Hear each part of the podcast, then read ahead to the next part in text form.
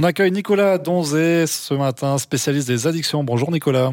Bonjour Patrick. Vous avez passé de belles fêtes ouais, Magnifique. je, vous, souhaite une bonne année. Hein. Mais euh, à vous aussi, merci pour le pour continuer à m'inviter. Hein, je pense que c'est sympa. Avec plaisir. On va on va continuer euh, ces chroniques hein, euh, cette année et euh, on attaque ces chroniques avec les hallucinogènes. Alors peut-être pour commencer, je sais que vous aimez faire ça.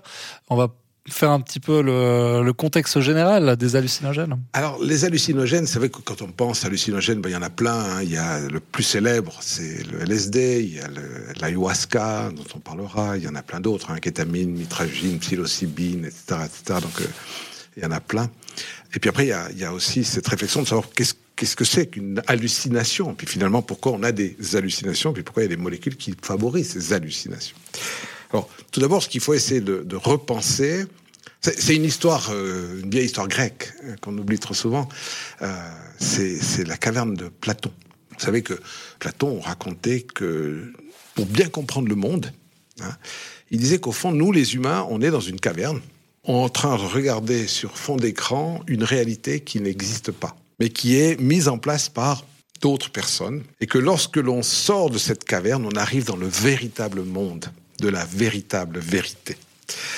Et euh, cette idée-là, elle a été reprise dans un film qui s'appelle Matrix, où de nouveau aussi on a cette espèce de perturbation de l'humanité qui ne vit pas, mais qui n'est que pile pour des robots, qui, pour que l'on soit capable de produire de l'énergie, nous amène à rêver des vies. Alors maintenant, euh, ça plaira aux complotistes les plus farouches d'imaginer que peut-être que c'est vrai. qui sait? Euh, D'ailleurs, certains philosophes modernes, je crois même Sartre, étaient considérés, considérés qu'on n'existait même pas. Donc tout était qu'invention. Il y a des tas de théories aujourd'hui euh, qui vont dans ces esprits-là. On, réinvente l'humanité chaque semaine. Donc cette interview n'existe pas alors, j'ai jamais été là. Cette année, d'ailleurs, n'existe pas. Mais ce qu'il y a, c'est que c'est intéressant parce que ça veut dire qu'au fond, on a toujours eu de l'imagination et qu'on rêve, qu'on pense, qu'on a des idées. Ça, c'est ce que je pense l'intelligence artificielle ne, sera jamais capable de faire. Mais peut-être je suis un esprit chagrin pour ces espèces d'intelligence artificielle qui sont plus artificielles qu'intelligentes. Quand je vois ça dans les voitures électriques, c'est pas du tout bon.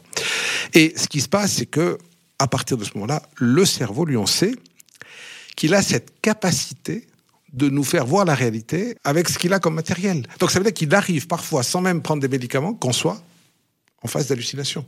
Hein. D'ailleurs, c'est la grande difficulté. Hein. Il y a des pathologies qui nous amènent à avoir des hallucinations. Il y a des maladies psychiatriques. Puis il y a des fois des impressions qu'on a d'avoir vu quelque chose alors qu'on n'a rien vu. Et, souvent, ce qu'il faut bien imaginer, c'est que notre cerveau, il reçoit ces informations avec les cinq sens, mais c'est traduit dans, notre, dans nos neurones, nos 1000 milliards de neurones, avec ces quantités astronomiques de neurotransmetteurs qui très rapidement euh, disent attention, il y a ça, il n'y a pas ça, il y a comme ça. Et c'est filtré par quelque chose qu'on ne maîtrise pas tout à fait, c'est nos peurs, nos colères, nos souvenirs, hein, ce que je crois qu'on appelle en psychanalyse nos fantasmes. Ça veut dire qu'on a une espèce de filtre qui nous fait voir les choses telles qu'elles sont peut-être vraiment ou pas. Donc l'hallucination, elle est essentielle à l'humanité. On est déjà un peu des fois halluciné. Hein.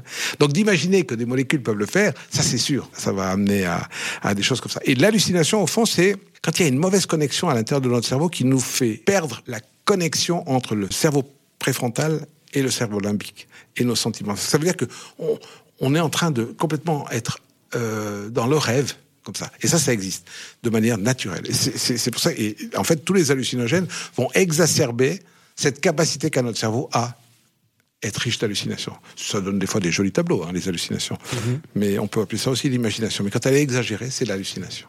Et donc on va parler de ces hallucinogènes et à partir de la semaine prochaine, voilà. on va parler du, LSD. Bah oui, qui me paraît être le, plus intéressant. Ben, en tout cas, on verra pourquoi. Très bien, alors on se retrouve la, la semaine prochaine. À volontiers.